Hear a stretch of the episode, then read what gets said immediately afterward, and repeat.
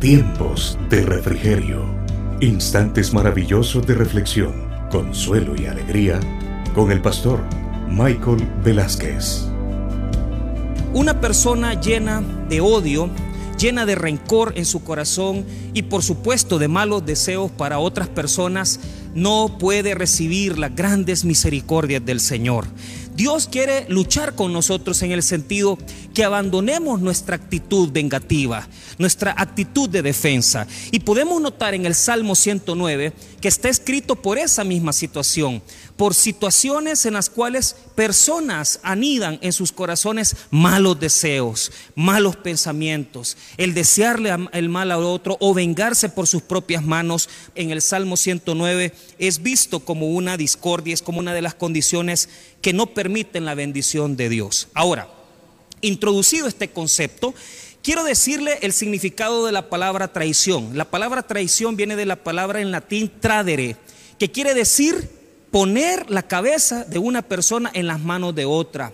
Significa, esta misma palabra tradere se utiliza en el mercado, se utiliza en la cuestión mercantil para traspasar la propiedad de algo a otra persona. En el derecho, ese concepto de tradición tiene que ver con el hecho de traspasar, de poner en las manos de otro. Ahora, eso es el significado de la palabra en latín, pero vamos a hablar del significado práctico. La traición o las traiciones se establecen por un concepto. Una persona ha confiado en ti, una persona ha depositado en ti la confianza, te ha contado los secretos, te ha contado sus problemas, te ha contado sus dificultades y la persona la traspasa de mano. ¿En qué sentido?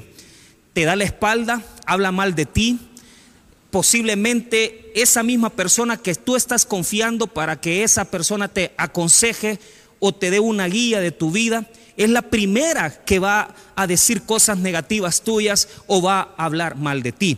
El concepto de traición también se desarrolla en las situaciones de adulterio y en las situaciones de infidelidad. Un esposo, una esposa que ha puesto toda la confianza en él o en ella, es vendido, porque desde el momento en que tú comienzas a decir o declarar o hacer cosas en contra de la espalda de la persona que ha confiado en ti, lo estás tradiendo, lo estás llevando a vender, estás tomando su cabeza y le estás poniendo en las manos de sus enemigos. Ahora, ese es el concepto de traición. Quiero decirles que el Salmo 109 es conocido como el Salmo de Judas. Y es conocido como el Salmo de Judas porque en el Nuevo Testamento, en Hechos capítulo 1, verso 20 y en adelante, va a citarlo el doctor Lucas. Tenemos que saber que el libro de Hechos fue escrito por el mismo doctor Lucas y lo que podemos encontrar es que en ese momento se está citando la actitud o la actividad de Judas Iscariote el haber vendido a Jesús, el haber traicionado a Jesús, lo hizo en esa composición de Hechos capítulo 1, verso 20, el poder configurarse como uno de los traidores más grandes de la historia. ¿Por qué los apóstoles y por qué Lucas en particular, uno de los escritores de los evangelios, tomen en su mente el concepto de Judas como un traidor? Porque estudiando el Salmo 109, llena las características específicas de una persona traicionera, de una persona que traiciona a otros. Primero, voy a hacer una explicación del Salmo en general. Segundo, voy a explicar las dos formas de interpretación que tiene el Salmo y después usted va a decidir con el que se queda. Número uno, veamos entonces los versículos que vamos a estar estudiando. Del versículo 1 hasta el versículo número 4, nosotros podemos encontrar cómo el salmista se aboca a Dios en el momento de una traición. Cómo el salmista se aboca a Dios en el momento de una traición. Del versículo número 5, y mire bien hasta dónde, hasta el verso número 20, nosotros encontramos las maldiciones que profiere este salmista en contra de los que lo han traicionado. Y el versículo número 21 hasta el versículo 31 podemos encontrar la oración del salmista. Muy bien, veamos entonces por qué este salmo es complicado. La palabra salmos imprecatorios, la palabra imprecatorio quiere decir declarar algo negativo en contra de alguien. Y estos salmos, porque no solamente es el Salmo 109, sino que muchos otros versículos de los salmos que hablan de maldecir a los enemigos Entonces, podemos entender que lo que el Salmo está declarando es una maldición fuerte en contra de las personas que lo han traicionado. Es una maldición poderosa en contra de aquellos que le han metido el puñal por la espalda. Y por eso tenemos que tener un cuidado. Recuerde que yo le enseñé al principio que vamos a tener dos formas de interpretación. La primera es declarando esto como la maldición que usted le hace o usted declara sobre las personas que le traicionan sobre la persona que tal vez le ha quitado su esposo, sobre la persona que le ha quitado su esposa, y usted está lleno de venganza, y usted está lleno de odio, y usted quiere vengarse, y usted quiere maldecir a esa persona. Veamos entonces el proceso que sigue el salmista de esta maldición. Número uno, lo primero que el salmista va a decir es una maldición en lo que respecta a que salga vencido, a que salga vencido. La actitud que está tomando el salmista es que Dios lo vea con desagrado a la persona que lo ha traicionado. Escuche lo que dice el versículo 6. Pon sobre él al impío y Satanás esté a su diestra. Cuando fuere juzgado, salga culpable y su oración sea para pecado. Qué interesante. Está pidiendo que no tenga la gracia de Dios y que en el juicio sea lo saque perdido. Si estás peleando con esa persona, lo primero que se te viene a la mente es que a esa persona le vaya mal que esa persona no tenga las bendiciones de Dios, porque si hay algo que nosotros en nuestro corazón concebimos es, si una persona ha hecho mal, ha hecho daño, ¿cómo puede tener la bendición de Dios? Pues entonces el salmista afirma ese concepto. Si esa persona ha hecho lo malo, que le vaya mal. No es lo primero que viene a nuestra cabeza cuando sabemos que una persona ha estado conviviendo con tu esposo. Tú no vas a desearle lo bueno a esa persona. Tú no vas a desearle lo bueno a esa persona que supuestamente es la culpable. Por supuesto, si te han quitado una propiedad, si te han engañado para sacarte una firma, te hiciste socio de una persona y de repente te robó el dinero, ¿qué es lo primero que viene a tu mente? Que no le vaya bien. Y eso es lo que está diciendo el salmista, que le vaya mal, que no tenga la gracia de Dios, que no tenga el perdón de Dios, que no tenga el favor de Dios. Ahora, vea lo que dice en segundo lugar, el versículo número 8. Esto es una segunda maldición. Quiero volver a recordarle que en estos salmos imprecatorios hay una crisis de los eruditos porque no saben cómo justificar que en el Antiguo Testamento al que se le hacía daño se defendiera y declarara maldiciones.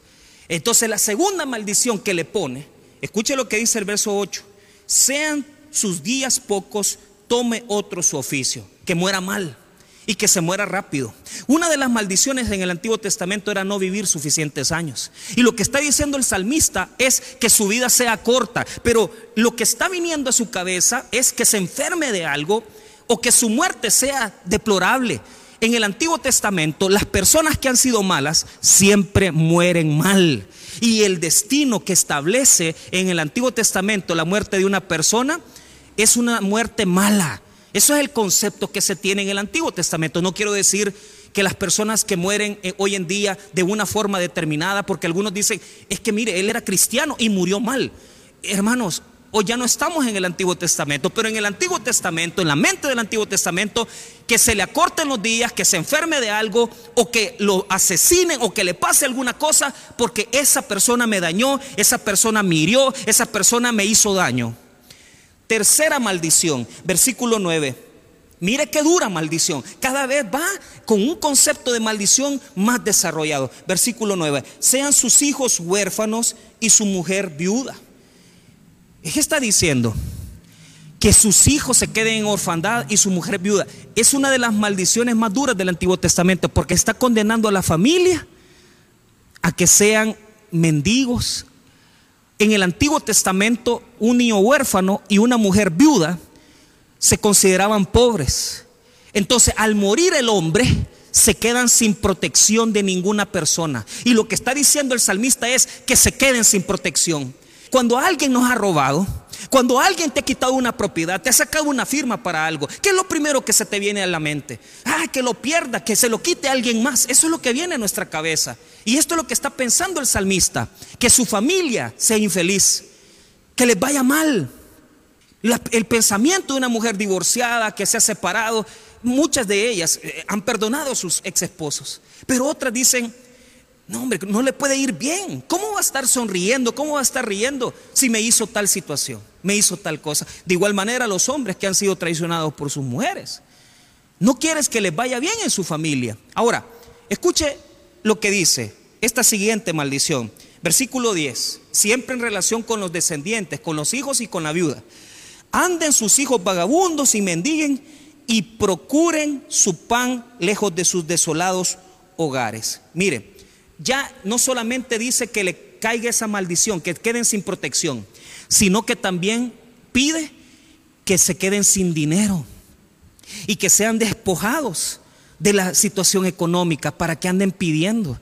Imagínese el salmista. Esto es lo que la gente no puede concebir. ¿Cómo alguien en el Antiguo Testamento puede declarar una maldición tan fuerte en contra de una persona? Vemos entonces que está pidiendo que la descendencia le vaya mal. Pero esto no ha terminado. Escuche la siguiente parte de la maldición. Versículo 11. Que el acreedor se apodere de todo lo que tiene y extraños saqueen su trabajo. Que las posesiones se acaben. Normalmente cuando sabemos que alguien nos ha embargado la propiedad o que alguien nos ha quitado una propiedad, nosotros decimos, ¿cómo es posible? Aquellos que han prestado dinero a usureros, aquellos que han prestado dinero a gente prestamista que no son honestos, porque hay prestamistas honestos y hay prestamistas deshonestos. Y de repente, antes había una figura, se llamaba pacto de retroventa, y prácticamente se traspasaba la propiedad. ¿Y cuántos prestamistas se hicieron adinerados robándole propiedades a la gente pobre? Pues lo que está diciendo el salmista es que se queden sin dinero, que se queden sin plata. Ahora, progresa el pensamiento. Versículo 12. No tenga quien le haga misericordia, ni haya quien tenga compasión de sus huérfanos. No solamente pide que estén en mendicidad. Mire, cuando hay adulterios e infidelidades, hay personas que incluso piensan en la amante de su marido y posiblemente han llegado hasta odiarla a ella y odiar hasta sus hijos. O si su ex esposo tiene otra familia y, dice, no hombre, si ellos están bajo una sombra que no les permite ser feliz, y hay personas que pasan deseando el mal, pasan deseándole el mal a la gente que tal vez estuvieron casados contigo. ¿Cómo le vas a desear mal a alguien que ha vivido contigo 20 años? ¿Cómo le vas a desear mal a alguien que estuvo en un matrimonio contigo 25 años? Pudo haberte traicionado, pero tú no le puedes desear eso. No puedes desear eso. Escuche lo que dice, versículo 13, su posteridad sea destruida en la segunda generación, sea borrado su nombre. Y termina el salmista diciendo, que ni se acuerden del nombre de esa persona, que se muera y que nadie se acuerde del nombre del que me ha traicionado. Entonces, el versículo 14 dice, venga en memoria ante Jehová la maldad de sus padres y el pecado de su madre no sea borrado. ¿Qué es lo que quiere decir? Que los hijos de él paguen las consecuencias. Le desea que los hijos y que los descendientes les vaya mal. Todo eso se cruza por nuestra mentalidad. Ahora, yo le hago una pregunta, ¿cómo nosotros podemos predicar? ¿Cómo nosotros podemos tomar estos textos y decir, bueno, esto es lo que está en el Antiguo Testamento? ¿Cómo lo interpretamos? Yo le dije a usted que habían dos formas de interpretar. Primero, esto es lo que usted puede estar sintiendo con su sed de venganza. Y usted no duerme. Y usted se siente en su corazón atormentado y usted no perdona y usted lleva ese alambre espigado dentro de sí, hiriente, algo que te atormenta, que incluso han pasado ya años y tú sigues atormentándote. Pero quiero decirte esto, el propósito del salmo no es ese. Mire lo que le habían hecho al salmista. Si usted lee conmigo el versículo 1, 2 y 3, usted se va a dar cuenta por qué él está en esta situación. Lo que sucede es que sus enemigos, sus enemigos hablaban mal de él, hablaban cosas terribles de él. Y esta es la traición que se da en el Salmo. ¿Cuántas veces tú le has dado de comer a alguien y te ha traicionado? ¿Cuántas veces tú hiciste negocios con alguien y te robó el dinero? ¿Cuántas veces le abriste la confianza de tu propia casa, de tu intimidad a alguien y esa persona te engañó? Esa persona jugó contigo. Así se siente el salmista. ¿Por qué? Porque él le hizo bien. Tú le hiciste bien a alguien y esa persona comienza a hablar pestes tuyas o simplemente te mete el puñal por la espalda y dices cosas terribles en contra tuya. A eso, eso le pasó al salmista. Mire lo que dice el versículo 1, oh Dios de mi alabanza, no calles, porque boca de impío y boca de engañador se han abierto contra mí. Han hablado de mí con lengua mentirosa. Entonces él está consciente que ellos han hablado pestes de él. E, ellos han hablado en contra de él. Y mire lo más duro. Y esto es lo que más hiere. Y es lo que más daño hace. Mire lo que dice el versículo número 4. En pago de mi amor me han sido adversarios. Mas yo oraba. Mire lo que dice. Él los amó y ha recibido odio. Él les hizo bien y ellos le pagaron con mal. ¿Cuántas veces en la vida tú le has hecho bien a alguien y te han pagado con lo peor? Hablando mal de ti.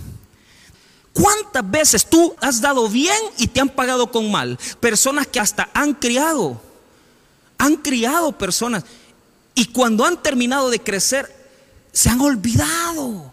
Esto sucede en los ámbitos familiares, esto sucede en los ámbitos de negocio, esto sucede en cualquier ámbito. Entonces tú tienes dos opciones y estas son las dos formas de interpretar el salmo. Usted tiene la opción número uno, que es sentir todo esto en contra de sus enemigos, sentir todo este odio, todo este rencor que se ha anidado en tu corazón desde hace años, deseándole el mal al otro, deseándole o teniendo malos pensamientos, y estás herido y yo sé que puedes estar herida o herido y yo sé que puedes estar llorando una traición en este día y puedes estar llorando una infidelidad en este día y puedes estar llorando una persona que te ha robado un dinero, que te ha robado alguna cantidad de plata, pero yo quiero decirte una cosa, tienes que entender que estas palabras son las palabras del salmista. Sí, pastor, son las palabras del salmista.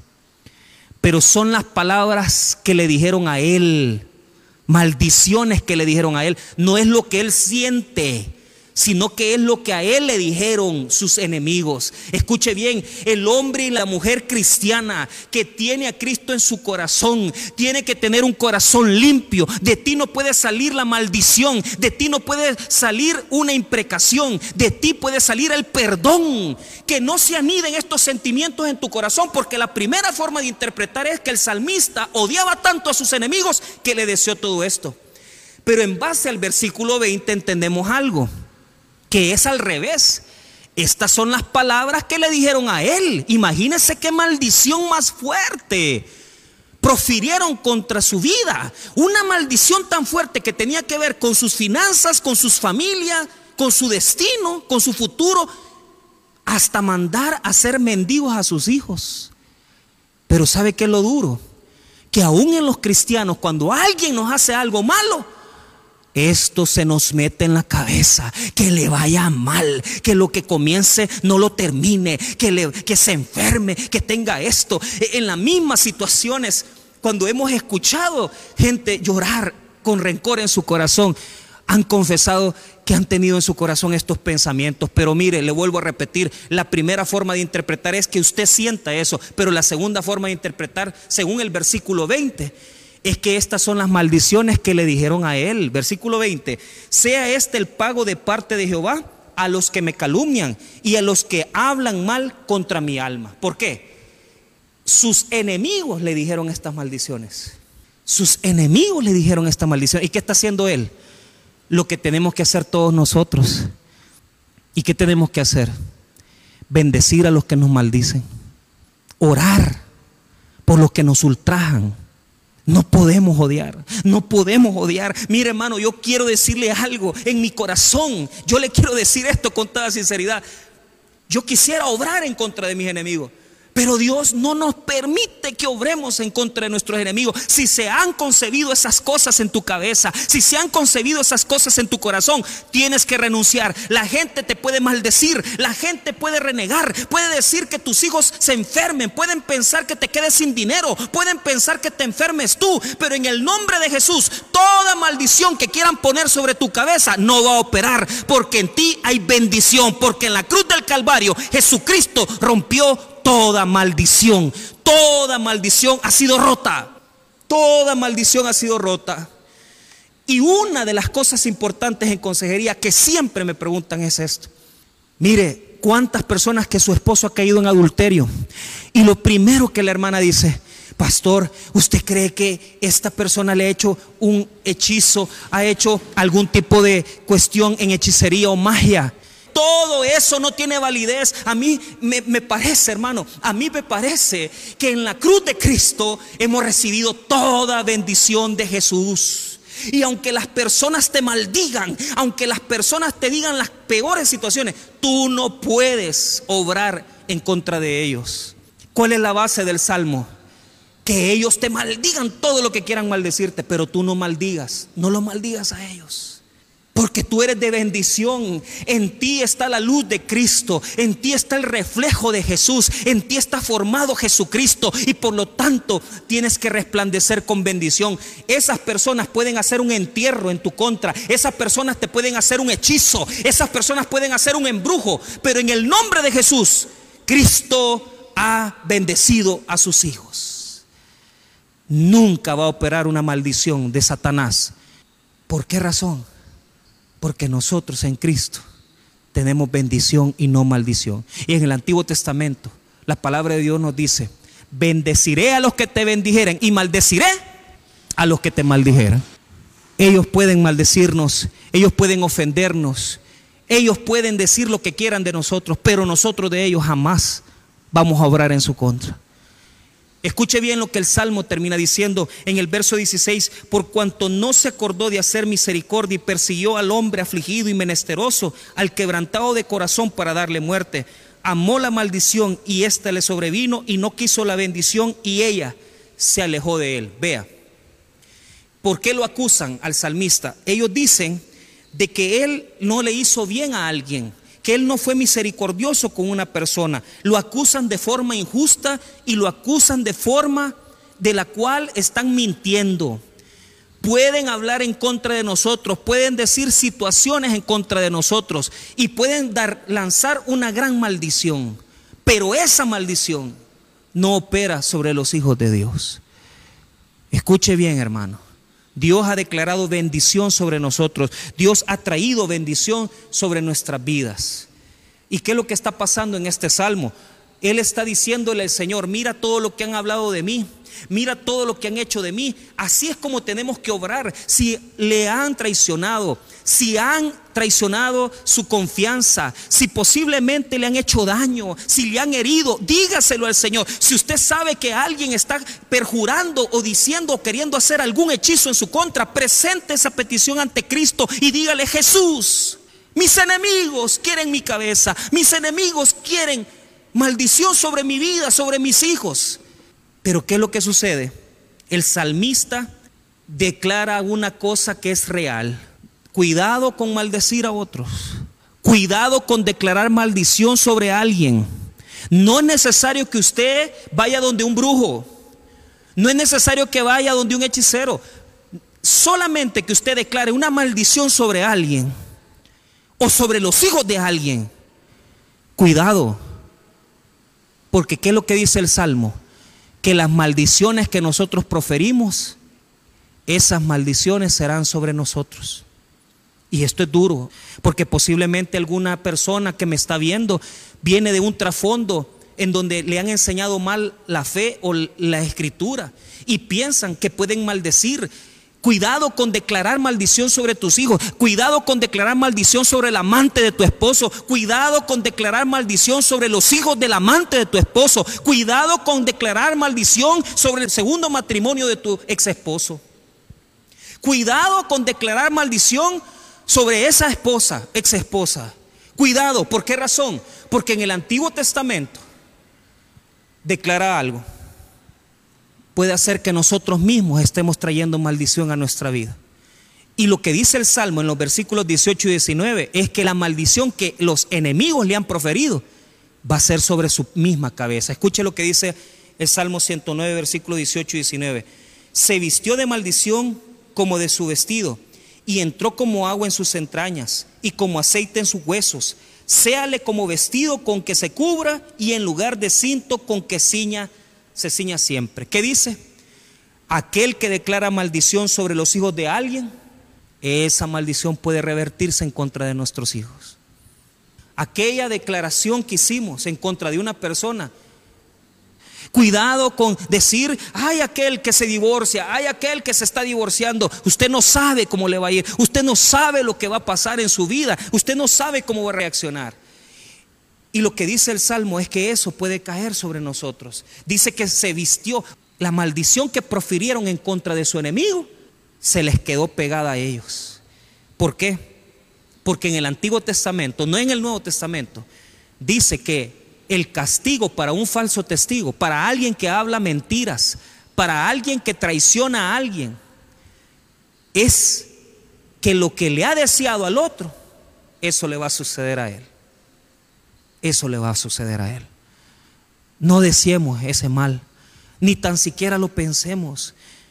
Luchemos para no tener esos pensamientos en nuestra cabeza, en nuestro corazón. Deuteronomio 19, 16 dice, cuando se levantare testigo falso contra alguno para testificar contra él, entonces los dos litigantes se presentarán delante de Jehová y delante de los sacerdotes y de los jueces que hubieran aquellos días. Y los jueces inquirirán bien. Y si aquel testigo resultare falso y hubiera acusado falsamente a su hermano, entonces haréis a él como él pensó hacer a su hermano y quitarás el mal de en medio de ti. Qué terrible. Cómo las cosas que nosotros le deseamos a alguien pueden venir en contra de nosotros. Yo le invito a algo. Revise su corazón. Revise lo que está dentro de usted. Revise lo que le ha deseado a otro. Revise lo que ha anhelado. Revise lo que usted le ha deseado a otras personas. Y usted se va a dar cuenta de que hay muchas cosas que sacar de nuestro interior. No te ahogues, no te mates tú mismo. Libérate en el nombre de Cristo Jesús. Hemos aprendido en este salmo que las maldiciones no pueden venir de nuestros corazones porque somos hijos de Dios. Si alguien va a maldecirte, pues entonces eso es otra cosa, que te maldigan ellos, pero tú no los maldigas. Hemos aprendido que las maldiciones que proferimos en un momento determinado pueden revertirse en nuestra contra. Y ahora terminamos. ¿Qué le pide el salmista a Dios? Si a usted lo han maldecido, ¿qué tiene que hacer? Háblelo con el Señor, dígale, Señor, mira, han dicho esto de mí han difamado, me han calumniado, han dicho estas terribles cosas de mi persona, pero tú sabes que no es verdad. Han deseado mi muerte, han deseado mi mal, pero en el nombre de Jesús yo los perdono. Preséntele su caso. ¿Qué hizo el salmista de los versículos 6 hasta el versículo número 20? Le presentó su caso al Señor. Le dijo, Señor, mira lo que hablan de mí, mira la difamación Mira lo que me acusan, mira lo que dicen de mí, pero tú eres Dios, tú conoces los corazones, conoces los sentimientos. Señor, te presento mi odio, te presento mi rencor. Dígale a Dios lo que siente por esa persona y dígale, Señor, ayúdame a perdonar. ¿Qué es lo que dice Mateo? Que tenemos que orar por esas personas que nos ultrajan y que nos maldicen. ¿Sabe por qué?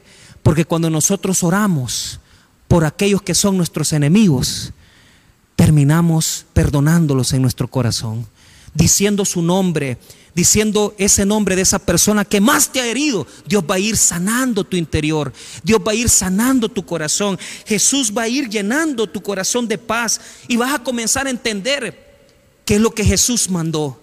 Orar por los que nos ultrajen y nos maldicen. Orar por nuestros enemigos. Clamar por ellos. Pedirle al Señor. Eso es lo que Dios nos quiere enseñar en el Salmo. ¿Por qué? Porque vea cómo termina el Salmo en el 109, versículo 26 en adelante. Ayúdame, Jehová, Dios mío. Sálvame conforme a tu misericordia y entiendan que esta es tu mano, que tú Jehová has hecho esto. Maldigan ellos, pero bendice tú. Levántense más, sean avergonzados y regocíjese tu siervo.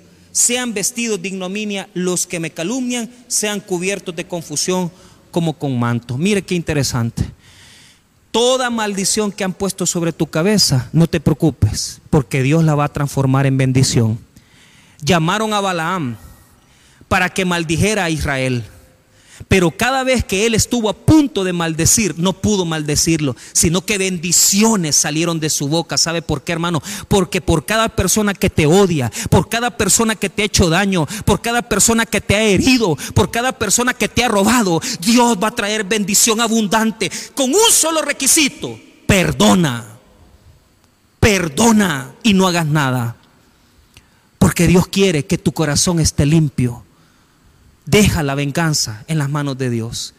¿Y cómo yo sé que he dejado la venganza en manos de Dios? Cuando lo que me hicieron ya no me ofende, cuando lo que me hicieron ya no me hace daño, cuando lo que me hicieron ya no me entristece. Puede estar en tu recuerdo, pero tú ya no odias a esa persona. Y eso es lo que Dios quiere, que no odiemos. Por eso este texto se los comparto para cerrar mi mensaje. Romanos 12, 17. No paguéis a nadie mal por mal, procurad lo bueno delante de todos los hombres. Si es posible, en cuanto dependa de vosotros, estad en paz con todos los hombres. No os venguéis vosotros mismos, amados míos, sino dejad lugar a la ira de Dios, porque escrito está, mía es la venganza, yo pagaré, dice el Señor. Deje que las cosas fluyan, deje que las cosas fluyan. Yo no digo esto, escuche bien, Dios va a hacer todo eso en contra de sus enemigos. No, lo que Dios quiere es que esté limpio de su corazón, que usted esté limpio y sano de su corazón. Deje todo en las manos del Señor. Él sabrá llevar nuestras vidas. Y comparto esto en la traducción lenguaje actual, en Romanos 12, 17, en traducción lenguaje actual. Yo se lo leo, no se preocupe. Escuche lo que dice. Si alguien los trata mal, no le paguen con la misma moneda. Al contrario, busquen siempre hacer el bien a todos. Hagan todo lo posible por vivir en paz con todo el mundo queridos hermanos, no busquen la venganza, sino dejen que Dios se encargue de castigar a los malvados. Pues en la Biblia Dios dice, a mí me toca vengarme, yo le daré a cada cual su merecido. Y también dice, si tu enemigo tiene hambre, dale de comer, si tiene sed, dale de beber, así harás que le arda la cara de vergüenza. Resumen, número uno, usted puede interpretar este salmo como los malos deseos que usted tiene en contra de alguien que traicionó. Pero también puede interpretarlo como de verdad tiene que interpretarse, como las cosas que le desearon los enemigos a él, malos, malos deseos, cosas terribles. ¿Qué hizo el salmista? Se las presentó a Dios.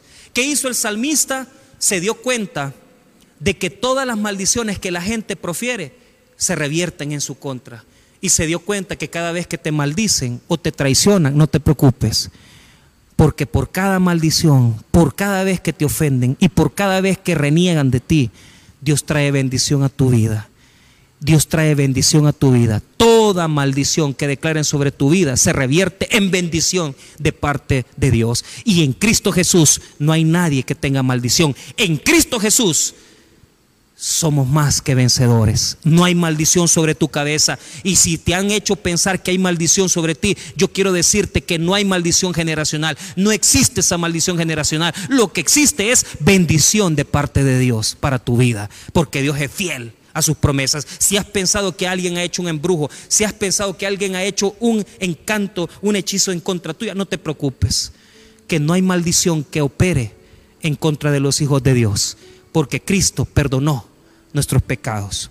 Vamos a terminar y vamos a invitar en este momento a las personas que no tienen a Cristo en su corazón.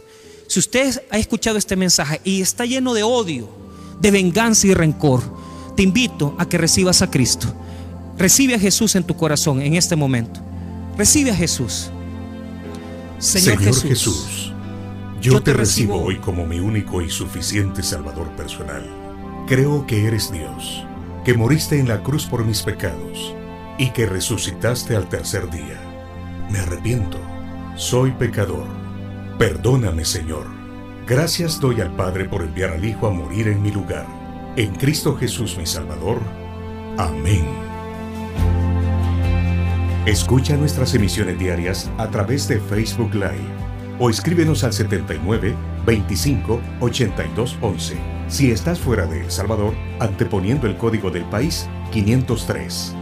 Tabernáculo Bíblico Bautista, Amigos de Israel Cojutepeque.